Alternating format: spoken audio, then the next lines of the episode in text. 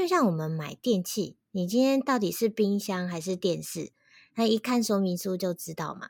那相对的，我们出生的时候其实是没有带说明书的。那人类图上面包含了很多的资讯在里面，它里面有包含了占星术啊、脉轮，还有易经，还有一个叫呃，就是卡巴拉生命之树这一类的相关的学问在里面。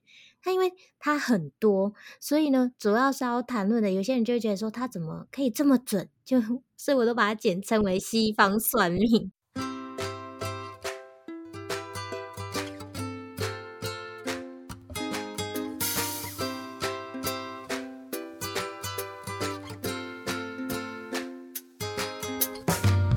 欢迎来到紫薇会客室。我们希望透过现代化与科学化的紫薇斗数，经由学习与实践，解决我们人生中的大小事。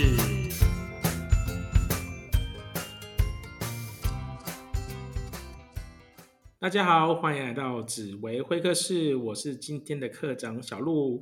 欢迎大家又来到我们紫薇人物面对面的单元啦！今天呢，我邀请到的客人是一位人类图的专家、人类图的大师。欢迎我们的 Uni，请 Uni 来跟我们先自我介绍一下呢。Hello，大家好，我是 Uni，然后我是亚洲人类图学院的异界引导师。那有探讨过人类图的，那就跟用大家用人类图的方式跟大家打招呼。我是人生角色五一生产者。OK，我相信我们的听众朋友尽管很熟悉的紫微斗数，可是我相信对人类图应该听的还是不煞少。就连我自己，其实我对人类图也不是很了解。可是呢，我在听 U 你在做人类图的介绍的时候，我发现，嗯，人类图真的是一个非常好用的工具哦。它甚至可以说是一个人生使用的说明书。我相信大家在买电器啊，在买一些家电的时候，甚至去 IKEA 去买家具的时候，它其实都有一个操作说明、使用说明。可是我们人生时间这么长，可是却没有一个说明书去好好认识我们自己。因为你就跟我说，人类图它就是一个非常非常棒的一个说明书，可以让我们更了解自己，更明白自己到底与生俱来的天赋是什么。那可不可以请 Uni 可以跟我们分享一下，到底什么是人类图？哦，好啊，好啊。呃，有关于人类图的部分啊，就像刚刚有提到的，其实它就是一个人生使用说明书，就像我们买电器，你今天到底是冰箱还是电视？那一看说明书就知道嘛。那相对的，我们出生的时候其实是没有带说明书的。那人类图上面包含了很多的资讯在里面，它里面有包含了占星术啊、脉轮，还有易经，还有一个叫呃，就是卡巴拉生命之树这一类的相关的学问在里面。它因为它很多，所以呢，主要是要谈论的。有些人就会觉得说，它怎么可以这么准？就所以我都把它简称为西方算命。但其实并不是要算你的命哦，就像刚刚小鹿提到的，就是呃，我们其实是要用现代化、科学化的方式去了解紫微斗数。那人类图相对的也是一样，用这样子的方式，并不是要论命，而是要了解你的天赋、你的特长。就是我们会透过人类图来了解你的天赋，包含说里面有就是提到的一些能量类型，有生产者啊、投射者啊，或是显示者这一些，通通都算是我们用这样子的方式，用科学数据，然后去让你更加知道你是如何的操作你自己，然后可以让你更顺流。我相信我们可以透过使用说明书这件事情来思考一下。我们可以透过，譬如说冰箱的使用说明书，我们可以了解它的规格、它的使用方式，甚至它有什么样的用途，然后如何去好好的使用它。我们就不会拿冰箱来做其他的事情嘛，就拿来烤肉，还是 拿来拿来看电视因为它就不是那个规格。所以说，我们透过人类图的这个使用说明书，我们更可以了解自己的天赋，把自己放在正确的位置上面，自然而然。做事情就比较可以事半功倍嘛。那刚刚 U 你有提到你自己是五一的这种人生角色，然后刚又有提到生产者，我相信我们的听众朋友应该很多不太能够理解，什么是人生角色或者是什么样子叫是生产者什么类型？你可不可以也可以请 U 你跟我们分享一下，我们到底有几种人生角色呢？或者是说有哪几种类型？嗯，好哦。小鹿刚好提到，就是呃我们在。人类图当中会有很多的专有名词，那这些名词其实不是要来说当要来考大家的，而是它就是一个新的一个呃代替一个，就像紫微斗数里面有很多什么七煞啊，然后什么化禄啊等等的，这些我们都听不懂嘛。但透过说明之后呢，你就会更加清晰。那人类图当中的类型，其实是把人分成四类，叫做反头显身，不是反对你哦，是反应 者。投不是要投票，对，是 是投射者。然后显是显示者，然后生是生产者，所以就叫做反投显身。反应者的部分呢，只有一趴，所以说百分之一的人的存在，它叫做反应者。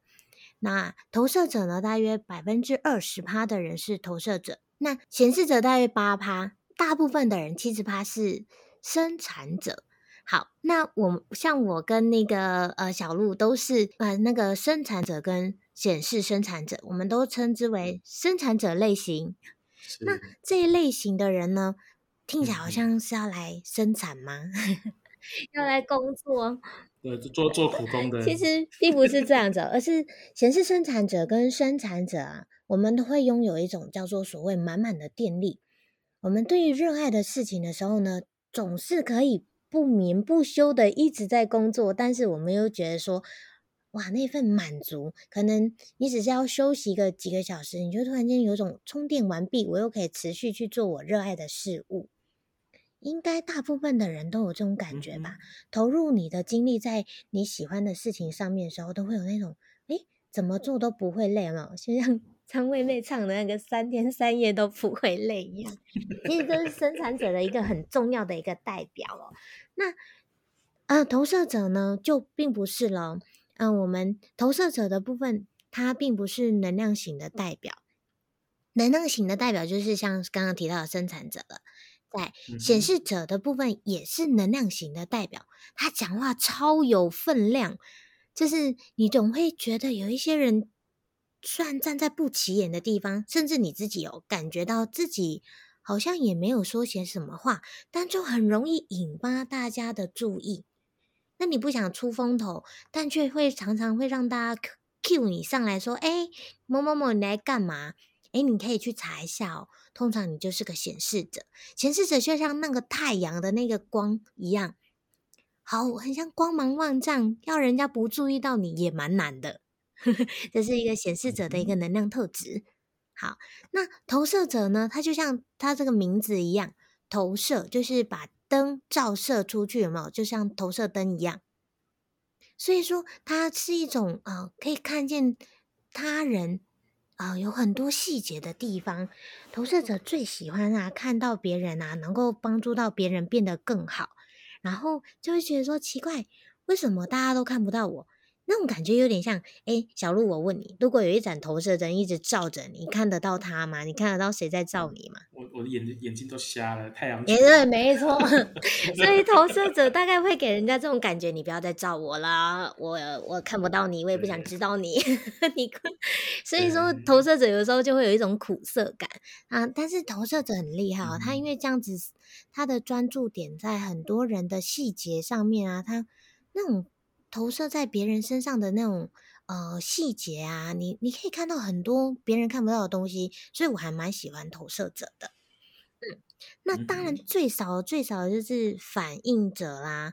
反应顾名思义就是在反映他人，因为在反应者啊，他的九个能量中心就是人类图当中看起来好像是白白的一片，好像没有什么属于自己的一个固定能量，所以说他。反映出来的时候的事物都会是身边的事物，所以常常会有一种反应比别人慢一点，因为他要先感受一下周围。所以说，反应者就像照镜子一样，会让大家带来不同的观点。其实这是一种反应，呃，这个外在世界他现在生活周遭的一个状态哦。所以，反应者，你如果是反应者的话，哎，你可以允许自己真的。可能要多思考一下，因为你需要反映这个生活周遭的人事物，还是是你的特色哦。其实从 Uni 的介绍里面，我可以发现，在人类图里面有分成这四种类型。在其实，在紫微斗数里面，我们也会把它分成四大类型。我相信我们的听众朋友都还会记得，我们紫微斗数会把十四颗主星分成开创型的角色、领导型的角色、跟资源型的角色以及合作型的角色。我发现跟人类图的这个反头显身有点不谋而合，有些类型的特质还真的是蛮接近的，而且是蛮像的，而且去把不同的人给给做了一个比较。明确跟精准的一个分类哦，可是我只是不太一样的地方是，没想到它的占比是比较不太一样的。譬如说，刚刚有提到反射者占比只有百分之二三嘛，一二而已，就是很很少的一个部分。反正是生产者大概就很少。嗯，对，然后生产者是占了大部分这样子。对啊，是什么原因它会造成这个分那个分布的比例不太一样？其实这跟我们的能量中心的运作有关系哦。嗯，因为呃，刚刚有提到嘛，就是人类图当中它包含了脉轮，那脉轮它在对应的位置，大部分的人都会有几轮，就是我们的那个呃建股中心的地方，大部分都是会有颜色，就是它是有定义的，因为大部分的人呢，他来到这里啊，他其实是来呃创作自己喜欢的东西。我们这辈子来是有一些功课的，不知道大家会不会有这？哎，紫薇斗数是不是也会说类似像这样子的一个话题？我们我们是是带一些没错没错，我们是来有一些使命要完成的。那很多时候呢，都是有一些想要执行的事物，所以说这颗动能就很重要。因为九个能量中心啊，像反应者。他要让他九个能量中心都没有都没有颜色，这这几率就很小。对，所以说它在比例上就是最少的，只有一趴。那投射者呢？他是要把那个我们的剑骨中心那个地方能量体是没有连接的，是没有能量的，所以它相对是困难指数没那么高，所以就变成是二十趴。然后显示者要避避免掉这一颗剑骨，而且它要连接喉咙，所以说，而且还要连到其他的动力，所以它的比例上面就会更少，所以它只有八趴。对，如果以这样子去分类的话，就会知道说，因为它在概率 上面的话，它就相对比较少这样子。我相信听众朋友也会。透过我们的出生年月日时来排出来我们的人类图的时候，你就可以看得出来说你是属于哪种类型的人哦。刚刚有提到你你你的人生角色是五一人，这到底是什么样的一个分类方式呢？也可以跟我们的听众朋友分享一下。刚刚有提到的是透过能量状态去呈现嘛？那另外一个就是我到底想要给大家看见的我是一个怎么样子的一个形象？所以说，人生角色我都可以把它称为你穿在你这个身体霸体外面的这套戏服。你你想怎么演绎你这个角色，或者是你对外的形象会让人家呃看到的你的思考模式，或是你的行为模式。比如说像呃我自己本身是五一，然后小鹿是六二，我们的呃前面这个数字。代表的其实是我们头脑层面里面思考的东西，后面这个数字就是一跟二，其实是在我们的行为表达的内容。那这两个的差别，其实都是从这一到六的数字去组成的，就是人生角色其实一到六的数字组成。那这一到六，假如我们真的要用一个形容去形容这一到六代表的意思的话。我们可以带入一个事件来去说，因为刚刚提到嘛，它是一个我们外在想要呈现的一个呃状态跟样子，我们就来聊聊，我们有没有在看人生使用说明书的这种所谓的说明书类别一个事件，然后我们来想想看哦，对于这个事件，诶，有一个你购买了一个新的物品了。那么你会怎么决定使用它呢？如果你数字有一的人呢，你大部分呢会考虑一下，我来好好的研究它。就你会翻一下说明书，看一下内容。有一的人就会做这件事情，他如果数字是在前面，那更加会有。那行为层面的话呢，他可能会一一的尝试，直接就是直接上，我就是每个按键按一下，这个就是一的有一的人的一个行为操作模式，因为他会想要全盘的了解。好，这是一。那如果有二的人，就会觉得说，哎，这东西买回来了，我就知道它就是一台洗衣机啊。那上面有写开关，那就表示它就是开关键。那我有需要再研究它吗？就是因为你知道吗？就是二的人都会有那种很直觉、聪明的地方。他对于他擅长的东西啊，你问他为什么会这样，他只会跟你说：“这还用问吗？这就是这么简单啊。”二的人就会觉得说：“像哎，这就是有没有？像刚刚我在跟小鹿对流程的时候呢，就是直接上来有什么？”嗯，没什么差别吧。嗯，反正应该大家都会吧。有二的大概都会觉得说，这东西不就是这么的理所当然知道吗？那其他人呢，就会在尤其是一在那边争论很多东西的时候，二很有可能就在那一刹那突然间出现一个很关键性的一个解决问题的一个点就会提出来，然后大家就觉得哦，你怎么这么厉害？怎么瞬间就懂这个重点在哪里？这时候他就会跟你们说一句话：“这不是浅显易懂的事吗？” 类似像这样，这就是有二的人会出现的一个，呃，他们很聪明的地方。那相同的，你看，你是不是这么聪明？你可以很浅显易懂，知道重点，抓到重点了。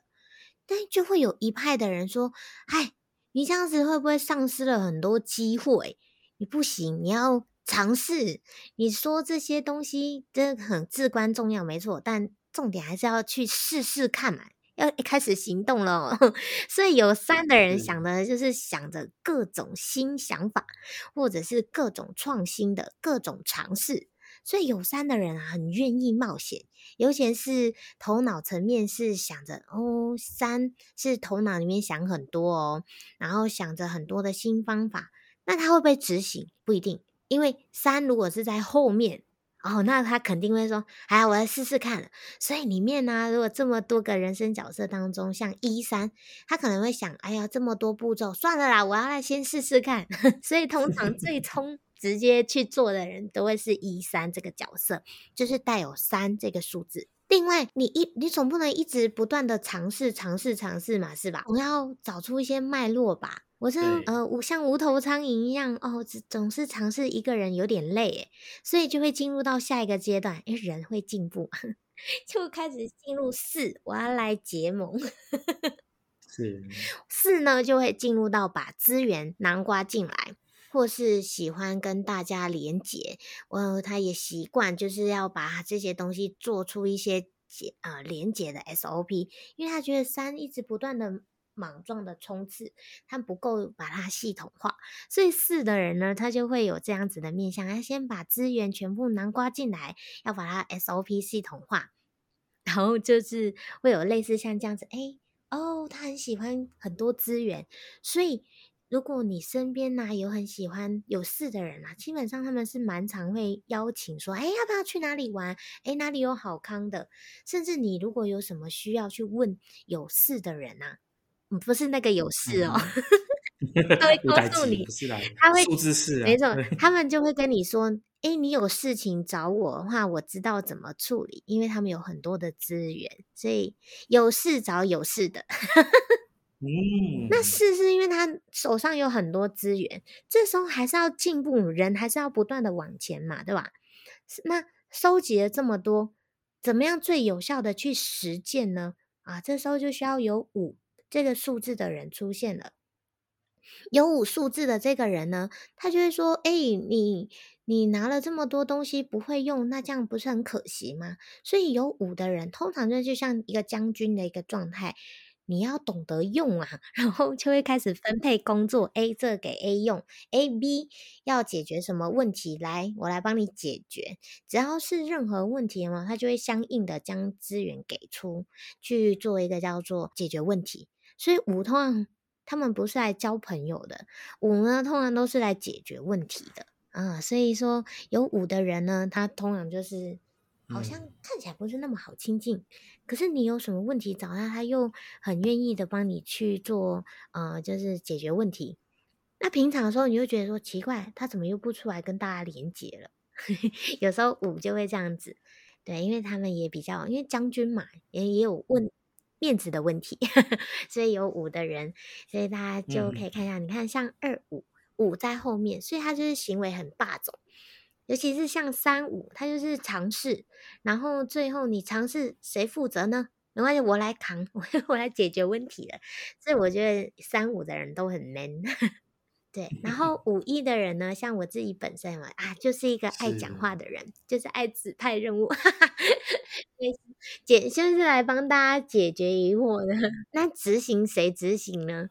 嗯，分配下去吧。分 配下去。对，五对，所以就会有这样的特质不同了。五如果在后面，他就是在执行层面的行动；那如果五是在头脑，他就是头脑觉得他应该要来帮大家解决问题。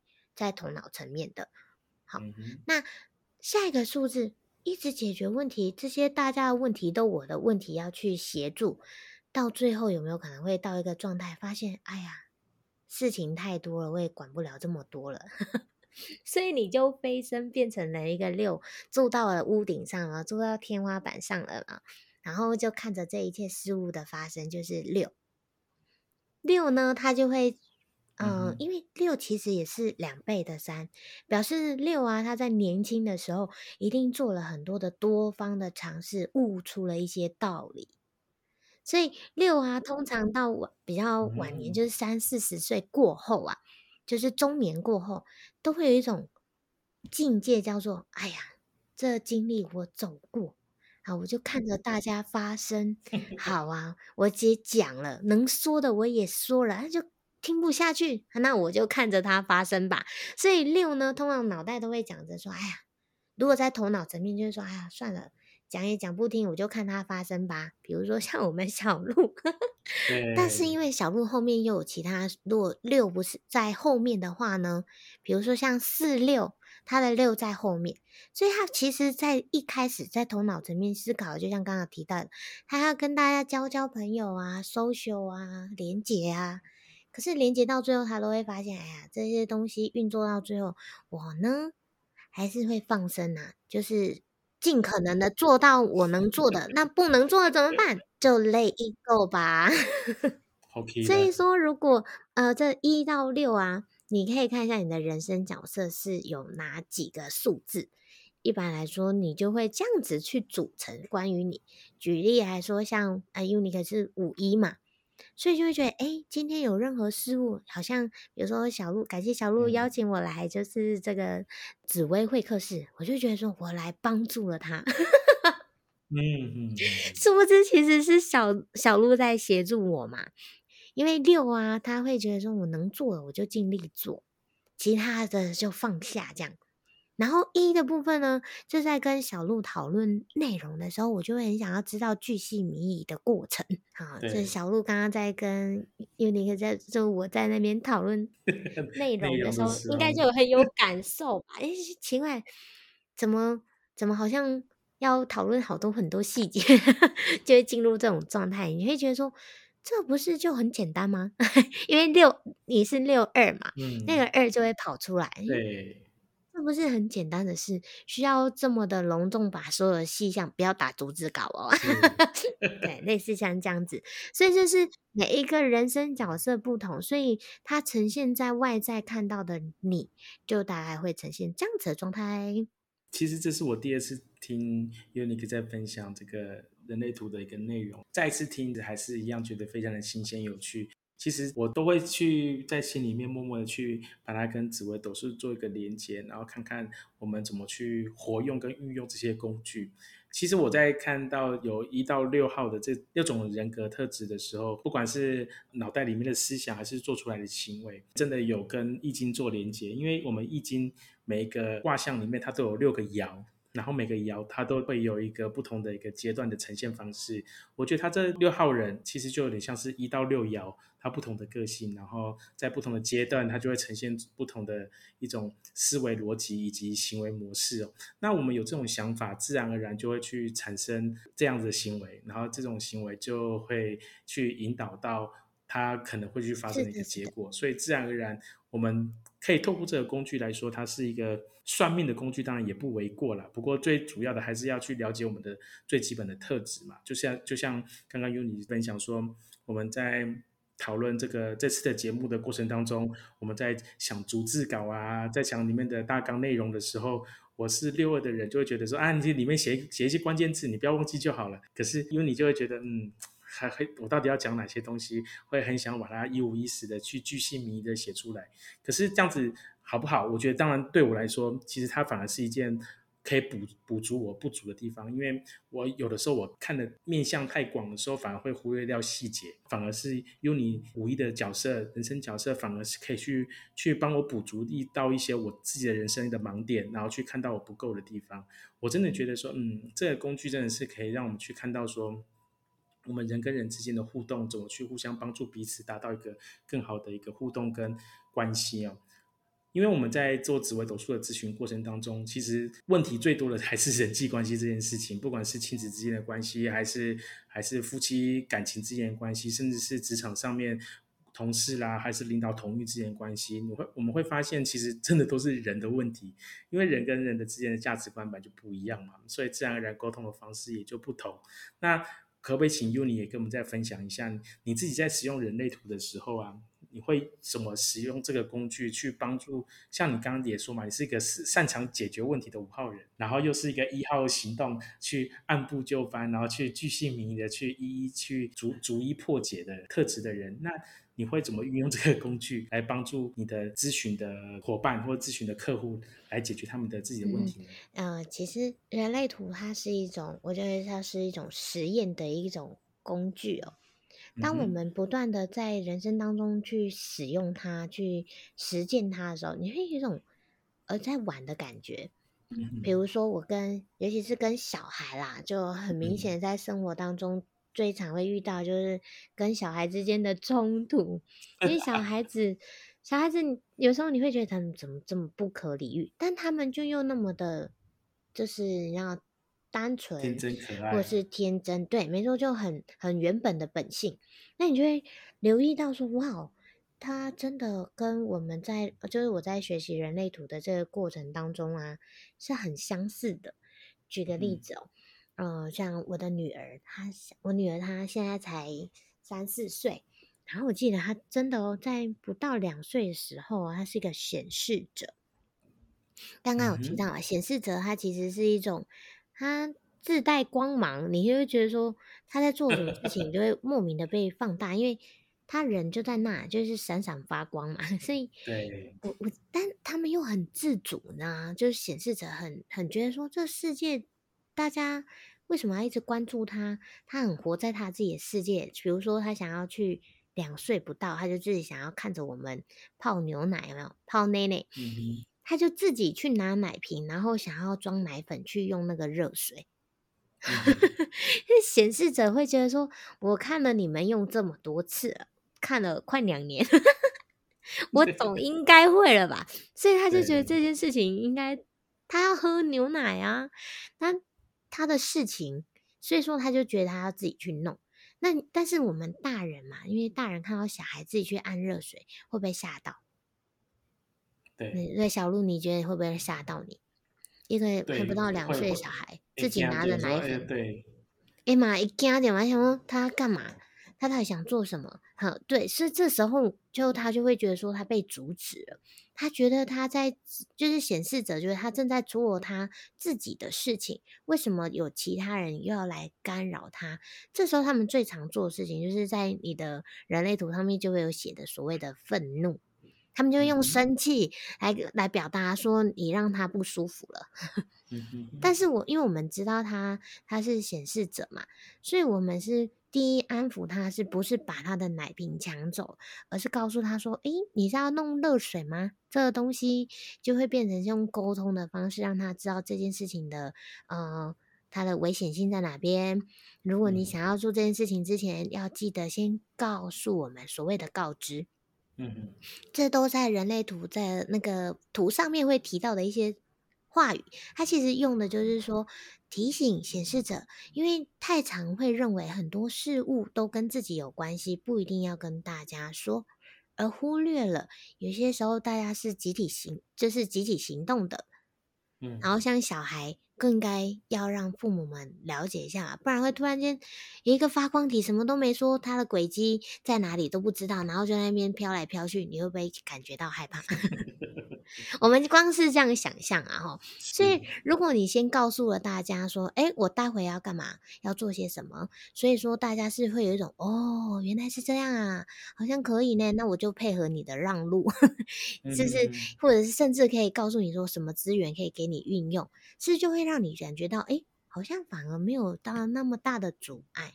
所以，如果身边你自己是显示者也好，或是有显示者的小孩，我们就可以，呃，告诉他的是，我其实并不是要阻止他，而是我们要告诉他说，他得先提醒我们，或是先告诉我们所谓的告知。而是那这件事会让我就是学习了之后，呃，人类图，那我在跟我的小孩相处上的时候。才不会一直觉得说你在跟我唱反调吗？你是想要被我揍吗？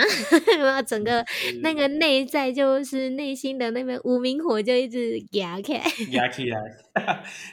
其实我发现这个感觉就很像我们在紫微斗数里面常常会聊到说，我们要学会造命。造命就是要学会去调节、调整我们不擅长的地方，或是。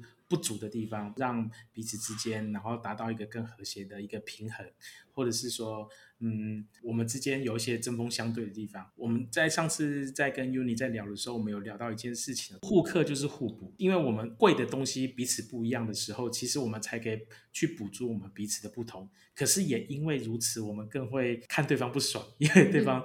对方擅长的可能是我不太会的，然后或者是说我希望期待的对方的模式，对方都完全不会照做，反而反而会变成一个针锋相对的模式。所以说，我们其实我们是不是也可以透过像你在跟小孩子互动的时候，其实我们也可以透过这种方式去了解说，嗯，原来小孩子他他是什么样一个模式，他是什么样一个特质，那。他自然而然，他可能会欠缺某某一个方面，当然也可能某方面会特别擅长。那我们就可以透过他这种特质去做些比较适切的引导，然后让他走到一个引导到一个更符合彼此期待的一个方向。对对对，而且小鹿说很好，因为人类图它只是把这些你跟人不一样。或者是有差异的地方，它就透过图形也好，或者是这些数字把它标示出来，那你就可以在这个过程当中，好像更科学化的去看到这些细项。这是我觉得我在学习人类图的过程当中很有趣的点。然后还有一个发现，就是是夫妻之间呐，很多啊都是 同，就是相反的，就是他们在能量中心的运作是完全不一样的。但就像刚刚小鹿提的，哎，就是因为你不一样，我们就互相吸引了。对，那他是你知道，呃，因误会而在一起是吗？因了解而分开。但是，对对对，很有趣的地方就是，我也有看过完全相反的那种能量状态的夫妻哦。可是他们两个互相斗嘴模式，其实是一种甜蜜的，因为他们就是彼此欣真正欣赏彼此的那种不同的地方。然后知道他就是在乎，有一些就是有些人就是不拘小节，但他就会欣赏那种很细腻的人。可是在一起的时候，你们就会天雷 勾动地火，他们两个就会有一点类似一直在拌嘴。但他们就是因为喜欢这种拌嘴的过程。那有一种啊，他们是同值的，就是同样他们的能量中心亮灯的位置相就是相近。可是他们的沟通模式，也就是他们的人生角色的那种沟通模式啊，是相反的。所以他们相处虽然说是自在，可是，在沟通的时候，就会很常会有一些纷争。嗯，这个我相信，我们在在做咨询的紫微斗数咨询的过程当中，其实也会往往看到这这些案例。平常。在互动的时候，可能都是处于一个还蛮良好的一个状态，可是，在某某件事情上面，就会很明显的一个意见上面的歧义，或者是在沟通上面，就会有一个很明显的一个纷争就会产生哦。我想应该也是这个关系。是的，是的。所以其实透过这些工具，不管是紫微斗数也好啊，或者是人类图啊，其实都是让我们更加知道我们自己的呃特质。还有就是人类图，刚刚一开始有提到，它是一种天赋，所以它里面也可以知道说你比较擅长做怎么样子的一个沟通。有些人就是不太擅长沟通，对，有一些有一些人他就是嗯，他比较会注意细节，是。哎，有一些人就真的不太会表达他的情感，是。那他都是先天我知道我自己的状态，那我有没有可能后天学习？其实都是有机会后天学习的，所以他也不是说就把你的命就定论了，是是，而是透过这个过程知道，哦，我原来比较不擅长些哪一些地方，或是我比较擅长哪个区块，那我可以扬长补短嘛，那我们就可以去做到更好的一个去让自己跟自己和谐的一个呃点。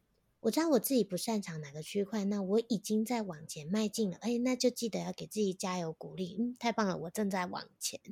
是。那如果自己真的蛮擅长的，哎，我们这时候就很有自信的去告诉自己说，哎，我正在走一条更，就是在更好的一个路。那为此而为自己加油，就是更加有自信。其实这是我在人类图运用在我自己生活里面的时候呢，很重要的一个点。OK，好哦，那最后就还是想要跟听众朋友分享一下，刚才听 Unique 分享完以后，我第一个想要做的事情就是赶快。再把我老婆的出生年月日时，然后去排一排。我很了解她的紫微斗数命盘，可是我完全不知道她的人类图是长什么样子哦。我还蛮好奇的。我我想我跟我老婆应该也是一种天生的相反的相克者啊。我想，可是相就像刚刚提到，相克其实就是相合。透过不同的工具，然后能够引导到我们去想要的地方，其实它就是一个好工具哦。OK，那很高兴今天能够邀请 Uni 来跟我们简单的分享一下人类图到底是。什么样的一个工具，然后以及我们如何去运用它？如果想要了解更多人类图的相关内容跟知识呢，请继续留意我们的智能会客室。我们下次会再邀请 Uni 来跟我们分享更细节的人类图的相关的知识以及内容哦。那我们就下次再见喽，拜拜。拜拜。